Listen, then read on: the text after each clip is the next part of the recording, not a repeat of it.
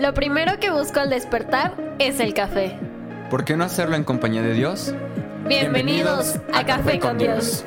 Yo soy Jorge Yo soy Andrea. Yo soy Angie. Yo soy Iván. y nosotros somos...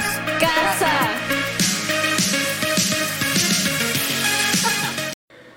Bienvenido. Bienvenidos. Una vez más. Al único. Inigualable. Incalculable. Inconcebible. Extraordinario. asombroso. Café con Dios. Donde hemos aprendido Que sin fe es imposible agradar a Dios. y que con café Despiertas. le caes mejor. Porque andas como más activo acá. Recibes la exhortación de man... Ah, no. Sí, ¿verdad? No, también. También. Que queremos las bendiciones, ¿verdad? Pues no el jalón de orejas. No nos gusta cuando No nos gusta. nos corrigen, ¿verdad? No, pero está padre. Fíjate que ayer lo que, lo que vimos en Salvemos Uno Más está tremendo. Marta y María. Marta y María, sí. Pero eso es otra historia. ¿Lista? Estuvo hermoso. Sí. Es que yo no había visto eso. Eh, solo dos evangelios hablan de Marta y María y solo el de Juan habla de la resurrección de Lázaro y Lucas habla de otro, de otro enfoque sobre, sobre Marta y María. Deja ver Qué bonito. Me, me gusta mucho cuando la palabra dice que, que una estaba afanada y la otra estaba a los pies de Jesús. Ajá. Me encanta eso porque nos, nos, nos habla acerca de, de... Sí, quizá es importante. Es muy importante tener limpia la casa, ¿cierto? Claro. Y el orden. Pero... Pero siempre y cuando sepas que lo más importante es estar a los pies del Señor, Amén. ¿verdad? Pero ¿te acuerdas que Sí, me encanta porque él tiene otro enfoque. y decía, pues, pero si alguien tiene que hacer la comida, alguien, alguien tiene que limpiar y preparar todo para la cena. Sí, y, y son momentos, son contextos y hemos platicado mucho de eso. Pero yo quiero recalcar algo muy interesante. Si vas a tu Biblia, en Lucas capítulo 10, versículo 38, repito, Lucas capítulo 10, versículo 38. Irónicamente, ningún otro evangelio habla de Zacarías, perdón, de Lázaro. Pero mira lo que dice Lucas capítulo 11, versículo 38. Durante el viaje a Jerusalén, Jesús y sus discípulos llegaron a cierta aldea donde una mujer llamada Marta, los recibió en su casa. Su hermana María se sentó a los pies del Señor a escuchar sus enseñanzas, pero... Marta ¿Sigue? estaba distraída con los preparativos para la gran cena. Entonces se acercó a Jesús y le dijo, Maestro, ¿no te parece injusto que mi hermana esté aquí sentada mientras yo hago todo el trabajo? Dile que venga a ayudarme. Ay, me encanta porque así yo era de niña. ¿De Mira, niña? yo estoy, yo estoy. De niña, de niña. De Te niña. estoy, estoy reafirmando lo que dijiste. Hay algo que quieres No, no, no, decir. no, mi amor, estás reafirmando tu palabra. Mira, mamá. Le decía, yo estoy limpiando y, y mis hermanos ahí nada más. Siempre me acuerdo de esa parte donde yo decía, es injusto, yo estoy limpiando y ellos no. Adelante. No, no, no. Me- Me, encanta porque los que nos están viendo en vivo están viendo mis caras y dicen, no creo. A mí también me pasa, pastor. Maestro, ¿no te parece injusto? Dile que venga a ayudarme. El Señor le dijo, mi apreciada Marta, estás preocupada y tan inquieta con los detalles. Hay una sola cosa por la que vale la pena preocuparse. María la ha descubierto. Cuando todo está en orden, cuando todo está en paz, cuando estás preparando una cena para Jesús, es fácil estar a sus pies. Sí. ¿Sabes? Marta era afanada, pero María era la que andaba corriendo. Ahora, acompáñame a Juan, capítulo 12. No, al revés, ¿no? ¿No? Marta era la afanada y María estaba a sus pies. ¿Y lo dije al revés? Sí. Ah, ok. Perdón. Marta afanada, María a sus pies. Ahora vamos al versículo 2 a 11. Perdón, capítulo 11, versículo 17. Juan, ¿verdad? Ujú. Aquí está algo bien tremendo. Juan 11, Juan 11, 17. capítulo 17. Estamos hablando de que Lucas nos enseña cómo Jesús llegaba y estaba con ellas. ¿Ok? Una afanada, la otra supo hacerlo. Yo no sé tú, pero yo platicaba ayer co- con, el, con el equipo y les decía, académicamente hablando o laboralmente hablando, tú me llamas la atención una vez en una cosa. Si me dices, por eso aclaré, porque Angie Armenta sé que me iba a aventar. ¿Y por qué no aprendes de tus calcetines? Entonces. No dije la- absolutamente Lo nada. pensaste. Entonces, laboralmente o académicamente, a mí me llamas la atención una vez. Porque a mí algo que me incomoda es que me llamen la atención. ¿Sabes qué pasa? Que a veces nos cuesta decirle a alguien estás mal. ¿Cierto o falso? Corregir Corregir. Es incómodo. Y casi todos los seres humanos evitamos esos momentos incómodos. Soñé algo. Y no, nada raro. Soñé que estaba dando clase a abogados. Y, y perdón que haga como la, la referencia a abogados. Pero con mucho respeto te voy a decir. Cuando daba clases, los alumnos más complicados eran los abogados. Un, un educólogo lo podía corregir y decía, ok, y buscaba perfeccionarlo. Uy, pero corregía a un abogado. Padre poderoso, agárrame ayunado. Ah, mira, esa es buena. Padre, agárrame ayunado. Ya Es que, que me agarre confesado, ¿no? Que me agarre ayunado, ¿no? Y era una justificación tras otra justificación. ¿Por qué? Porque el abogado es un defensor. El abogado es alguien que tiene que tener bases para defenderse, ¿no? Entonces muchas veces cuando viene la corrección, viene la justificación. Y cuando viene la justificación no hay aprendizaje. Ojo con esto, lo hemos platicado un montón de veces en el momento del diálogo. Cuando tu esposo o tu esposa se abre, escucha. Pero sabes que me, me gustaría que lo pusieras como más, más práctico con cuando corriges a tu hijo. ¿Ok? Cuando Me- corriges a tu hijo y te dice, no, pero es que ella me pegó primero. Eh, Hay, hay una... no, pero es que... La palabra favorita de Hannah, y estamos Es tratando de corregirlo, porque a Hannah tú le dices algo, sea cual sea lo que tú le digas, Hannah va a responder es que. Siempre. Hannah, eh, esos calcetines, esos es que. Es que. Y siempre busca evadir su responsabilidad porque sabe que su hermana lo va a hacer. Entonces siempre le avienta la bolita. ¿A qué voy con esto? Dar corrección y recibir corrección nunca es fácil. Les voy a dar un, un, un, un combo por los mismos dos pesos. ¿Así se dice? Por la misma ofrenda. Por la misma ofrenda. La herramienta de corrección es la misma herramienta que Dios nos dio en una palabra profética. ¿Cómo? Tú quieres pesar la palabra que alguien te está dando de parte de Dios, tiene que tener tres características. ¿Ok? Si la palabra que te están dando no tiene estas tres características, es muy poco probable que esa palabra venga del corazón de Dios. Y son tres momentos de corrección. ¿Ok? ¿Estás lista? Sí. ¿Estás lista? ¿Estás emocionada? ¿Quieres pellizcarme? No. Yo también. Ahí va. Punto número uno. Cuando tú necesitas corregir, cuando tú necesitas... eh, sí, pues esta es la palabra correcta, corregir. Tienes que tener tres momentos y te voy a invitar a que los apuntes. Punto número uno, hablar a la identidad de la persona. ¿Ok? ¿Cómo hablas a la identidad de la persona, my love? Mm,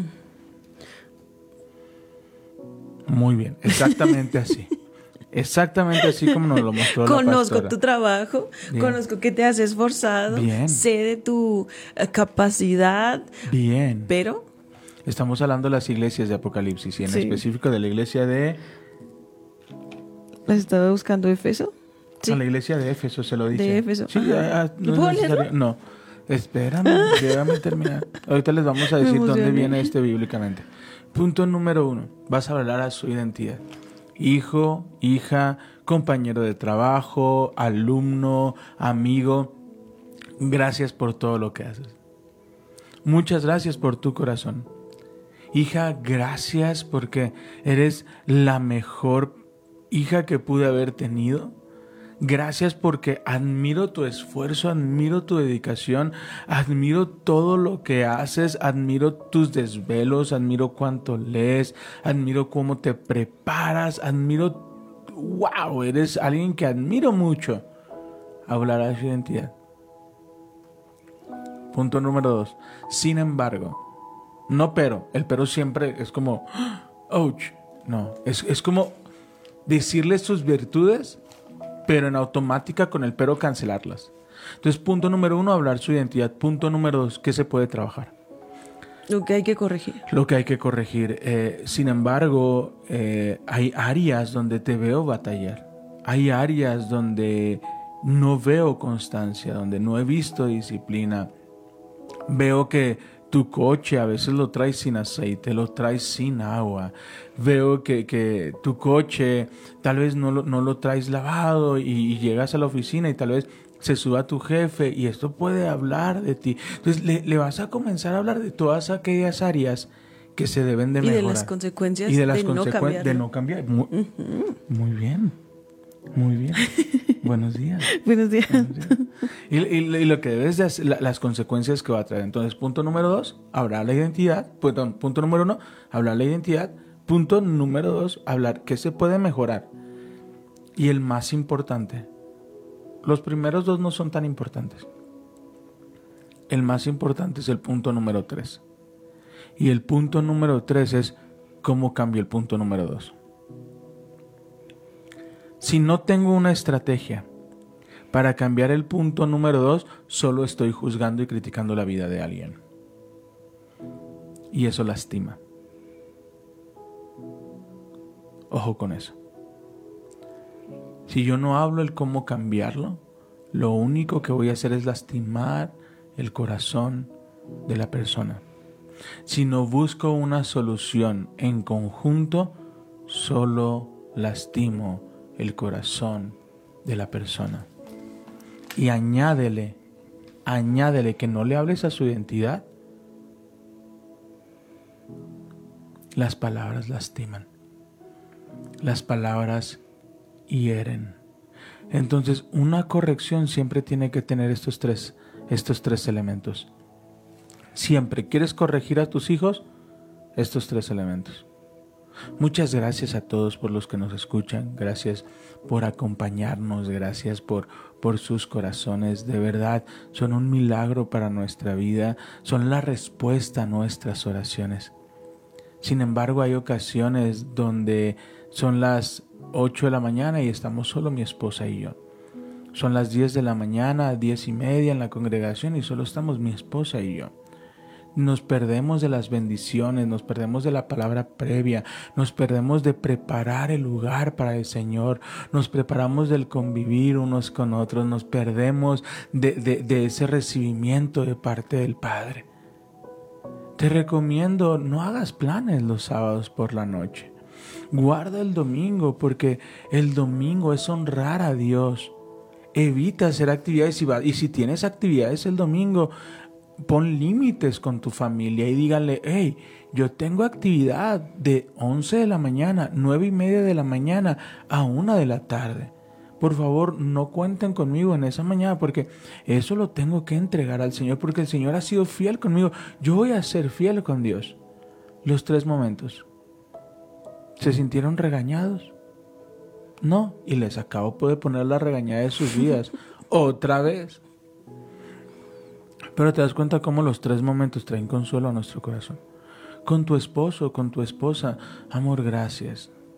Yo sé el esfuerzo que realizas al cuidar a las niñas. Yo sé tu corazón. Pero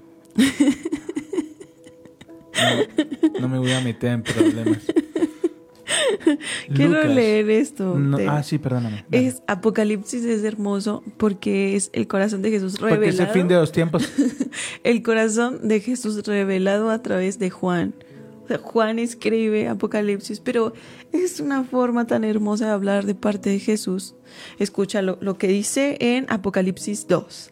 Dice, escribe esta carta el ángel de la iglesia de Éfeso. Este es el mensaje de aquel que tiene las siete estrellas en la mano derecha, del que camina en medio de los siete candelabros de oro. Yo sé todo lo que haces. He visto tu arduo, tu arduo trabajo y tu paciencia con perseverancia. Sé que no toleras a la gente malvada. Has puesto a prueba las pretensiones de esos que dicen ser apóstoles, pero no lo son. Has descubierto que son mentirosos. Has sufrido por mi nombre con paciencia y sin darte por vencido. Y esto es lo de lo que estaba hablando mi esposo. Primero Jesús habla, eres, eh, eh, yo he visto tu arduo trabajo, he visto cómo has sufrido a causa de mi nombre. Y la, la segunda parte que dice, lo que has estado dejando atrás, dice, pero he visto, no se aman como al principio, ni aman a Dios como al principio. ¿Cómo volver al principio? Te dice, ¿cómo? Te dice, vuelve a hacer las obras del inicio. Wow. Vuelve, vuelve a donde todo comenzó. ¿no? Vuelve a donde todo comenzó. Amén. Qué precioso. Amén. Y es así como el Señor nos habla y nos corrige. Me encanta la forma de Jesús de, de, de corregir, porque siempre es en una forma tan llena de amor que no te das cuenta que te están corrigiendo. Es que tenemos una palabra con, tenemos un problema con esta palabra. Cuando hablamos de corregir, bueno, yo personalmente me voy a, cuando mi mamá me ponía unas nalgadas. Bien merecido.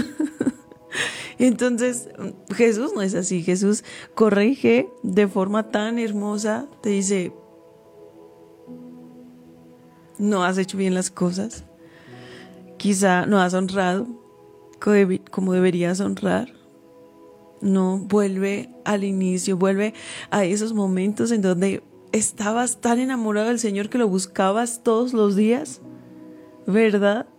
Eso es, es así es como el Señor nos corrige a nosotros. Es, es maravilloso, es hermoso. Amén. Incluso cada vez que vamos a tropezar, el Espíritu Santo está ahí para que corrijamos nuestra forma de caminar. Es maravilloso. Gracias por acompañarnos. Aquí seguimos. ¿Y vamos a Reyes o quieres agregar No. algo en Lucas? No, no, no, no. Fíjate, vamos a otra vez a Lucas, capítulo 10, versículo 41. El Señor le dijo, mi apreciada Marta.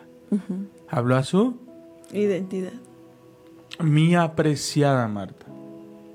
Habló a su identidad. Antes de cualquier otra cosa le dijo, Marta, antes de lo que te voy a decir, quiero que sepas que para mí eres apreciada. Importante. Eres amada, eres Sí. importante. Mi apreciada Marta, estás preocupada por los detalles, la circunstancia. Hay una sola cosa por la que vale la pena estar preocupada, la solución. María, la ha descubierto y nadie se la va a quitar. Es decir, observa a María e imita a María. María, cuando todo estaba bien, supo estar en los pies de Jesús. Sí, Ok, ¿y Marta? no. Pero todo estaba, Estaba bien. afanada. Ajá. Ok, ¿estás lista? Sí. Vete a Juan capítulo 11, versículo Juan 11. 17.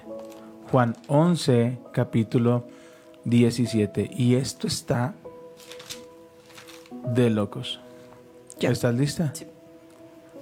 Cuando Jesús llegó a Betania, le dijeron que Lázaro llevaba... Cuatro días en la tumba. Betania quedaba solo a unos pocos kilómetros de Jerusalén y mucha gente se había acercado a consolar A Marta. y a María por la pérdida de su hermano.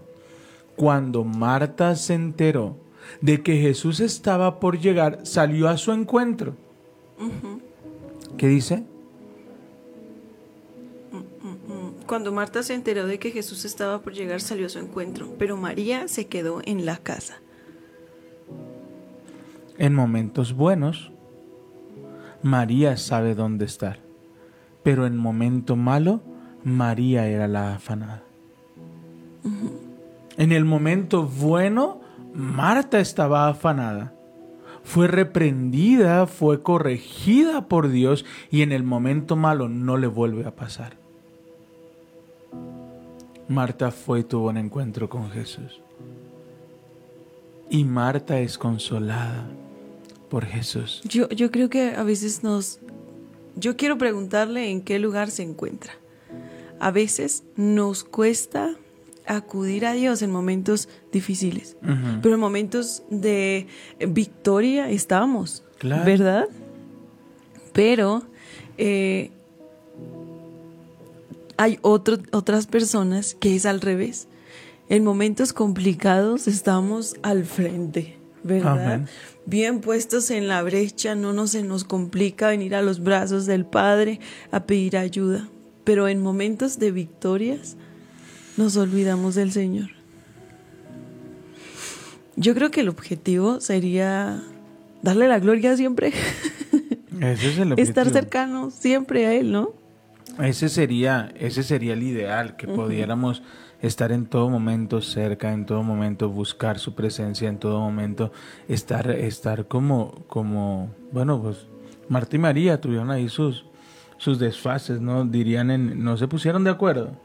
En una María estaba a los pies, en otra salió Marta al encuentro de Jesús. Y Marta recibe esta palabra que, que ha sido un- un- una palabra de la cual todos nos aferramos todo el tiempo. No te dije que si crees, verás la gloria de Dios. Se lo Wow. dijo a Marta. Marta tuvo que regresar y decirle, María, deja de estar afanada. Deja de estar atendiendo a estas personas. Jesús te está esperando. Cuando en buenos tiempos María estaba a los pies de Jesús. No importa qué circunstancia está viniendo a golpear a tu vida. No importa eh, si crees que estás viviendo un momento complicado, no te afanes y ve al lugar correcto. Apreciado, amado amigo, no te preocupes por nada. Es mejor ponerlo todo en oración y dar gracias. Y la paz de Dios, que sobrepasa todo entendimiento, estará sobre tu vida. Si hubieses estado aquí. Fue la expresión que utilizó tanto Marta como María. Si hubieses estado aquí. Y muchos de nosotros hemos utilizado esa expresión. Si, si hubiese enviado esa llamada o si no hubiese hecho esa llamada. Si hubiese ido o, o si no hubiese ido. Si no hubiese seguido esos mensajes, si no hubiese conocido a esta persona, si mi papá no me hubiese hecho, si mi mamá no me hubiese hecho. Y vivimos tan enfocados en el hubiese que no vemos el potencial de esa circunstancia en las manos de Dios. Qué tremendo, ¿sabes? Que me levanté con, con algo así. A veces nos, nos enfocamos tanto en las circunstancias del pasado y las ponemos como obstáculos o excusas para, para crecer. ¿Sí, es- ¿Sí está claro? Sí, sí, sí. Por ejemplo, ay, yo soy tan pobre, ¿cómo voy a llegar a ser aquello que el Señor me está prometiendo ser? Si Uy, hubiese si- nacido en, en- en casa de ricos. si supieran cómo me trató mi papá, mi mamá. Uy, yo soy tan pobre, soy la más pequeña de todos. Yo en algún momento decía eso. Si yo fuese hijo de tal persona. Ayer escuchábamos un testimonio increíble. Si tan solo no hubiera nacido en el lugar donde nací. Y, y es de, de un gran hombre de Dios y, y sus hijos, cómo iniciaron. Y dice que los manda a, los manda a abrir iglesia en Portugal. Y, y dice que cuando los envió, los envió como apóstoles. Mm, Sin nada. y me encanta porque dice, a mí me encanta hablar de los comienzos, de la nada. Dice, porque llegamos mi, mi esposa y yo a este local que habíamos rentado. Dice, y, y yo entraba en conflicto porque compramos sillas, compramos todo y había ocasiones que la única persona que estaba sentada en esas sillas era mi esposa. Y hubo otros momentos donde yo prefería eh, tener las reuniones en mi casa. Porque si las tenía en mi casa, mínimo se veía llenito. Y ya si lo llevábamos al local, un local para 150 personas, solo iban las que iban a nuestra casa. Y muchas veces yo pensé, voy a volver a la casa. Pero no nos estamos dando cuenta que en este proceso Dios está obrando en nuestros corazones. Entonces, no, no, no sé qué temporada estás pasando, pero Dios está obrando en tu corazón. Si me hubiesen ayudado, Dios está obrando en tu corazón. Si hubiese pasado, Dios está obrando en tu corazón. Y la circunstancia que estás viviendo en sus manos, cuando tú lo pones en sus manos, tiene tanto potencial para que podamos recibir esta expresión.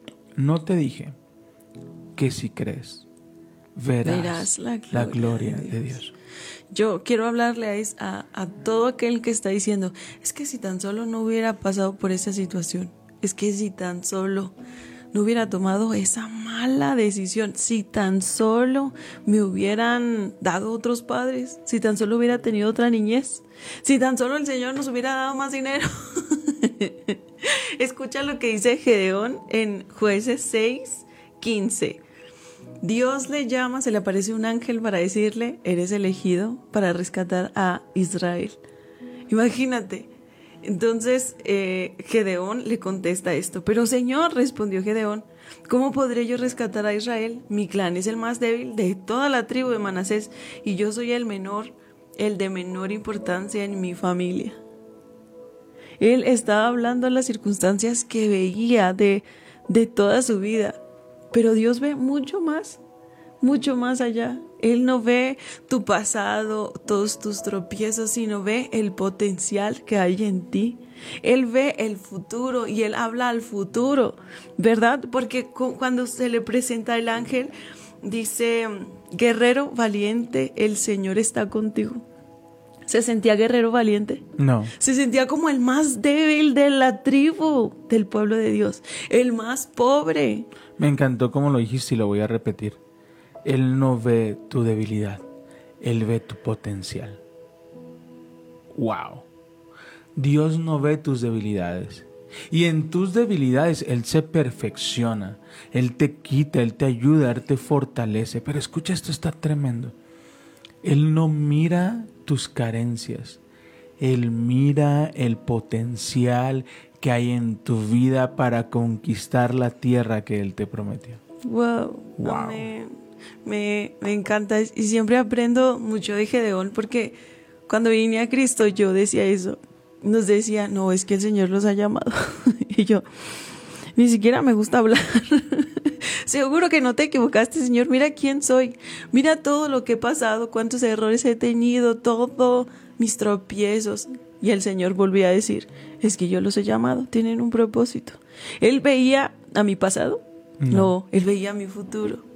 ¿Se dan cuenta cómo es el Señor? Él no veía tu no puedo hablar. Él veía tu la, la potencialidad que había en tu corazón de transmitir con tanto amor su palabra.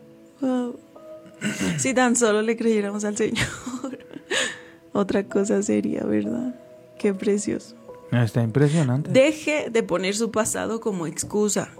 Ya, Basta, perdone su pasado si tiene que perdonar algo. Perdónese a sí mismo si tiene que ser así, pero ponga ahora su mirada en Dios, que es imposible para el Señor. Que es imposible que haga en usted el Señor. Nada es imposible para Dios. Así que si el Señor dijo que usted va a ser próspero, que es fuerte, que es valiente, que tiene un camino de bendición, entonces que así sea. Amén. Y confíe en que así va a ser. Amén. Entonces, hoy queremos dejarte esta enseñanza. Hoy, hoy queremos que puedas abrazar a esta enseñanza. No importa la temporada que yo esté viviendo, no importa las circunstancias que yo esté viviendo, la respuesta se encuentra en Jesús. Voy a dejar de pensar en el si hubiese o si no hubiese. Voy a dejar de preocuparme en, en todo lo que pasó y voy a enfocarme en cómo Jesús me ve.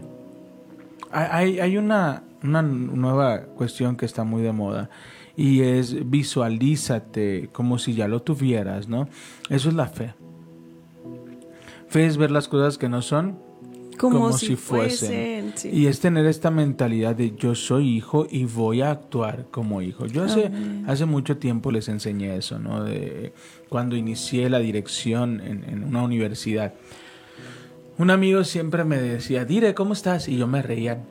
Le decía, soy Iván. Y un día muy serio se me acercó y me dice, tú vas a ser un gran director. Tu temperamento, tu carácter, tu corazón te perfila a ser uno de los mejores directores que ha tenido la universidad. Pero ¿sabes cuándo vas a comenzar a ser ese gran director? Yo pensé que me iba a decir cuando termines los cursos, cuando termines la capacitación. Le dije, no, ¿cuándo? Cuando te la creas. Mientras no te la creas, mientras no te creas ese director que eres, no lo vas a hacer.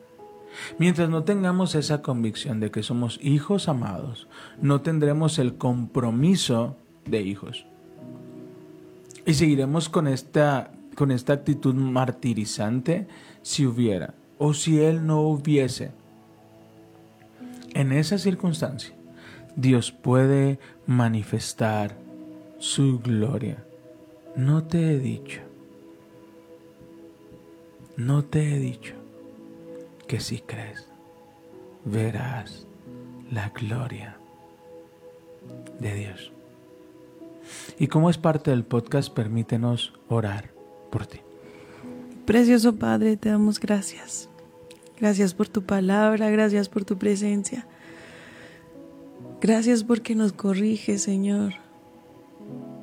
Te pido, Padre, que quites de nuestra mente las excusas.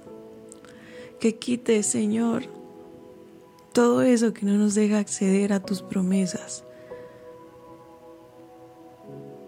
Precioso Señor, yo te creo. Hoy decidimos creerte a ti, porque para ti nada es imposible. Tú tienes un plan maravilloso para cada uno, Señor, has trazado un camino para cada uno. Sabemos, Señor, que tú nos conducirás. Gracias. Gracias Señor por estar aquí. Yo te pido Señor que recuerdes a cada uno durante el día cuán grande y precioso es tu amor por nosotros Señor. Llénales de tu presencia, Señor. Interrumpe su rutina, Padre, para sorprenderles. Te lo pido en el nombre de Jesús. Amén y amén. Padre, gracias por cada persona que nos acompañó el día de hoy. Padre, yo te pido llévalos de victoria en victoria y sobre todo llévanos a conocer más profundamente cuán grande, cuán bello, cuán incomparable es el amor de Dios. Sobre todo, Señor, ayúdanos a corregir a otros con amor. Y si hemos sido corregidos, aceptar esta corrección y trabajar para mejorar y darle mayor gloria a tu nombre. Padre, hoy nos ponemos en tus manos en el nombre de Jesús. Amén. Y amén. Te amamos. Te amamos. Te bendecimos. Te enviamos un fuerte abrazo. Ayúdanos a compartir. Ponle cinco estrellitas. Eso nos ayuda muchísimo porque Spotify nos promueve. Así es. Te amamos, te bendecimos y te decimos adiós.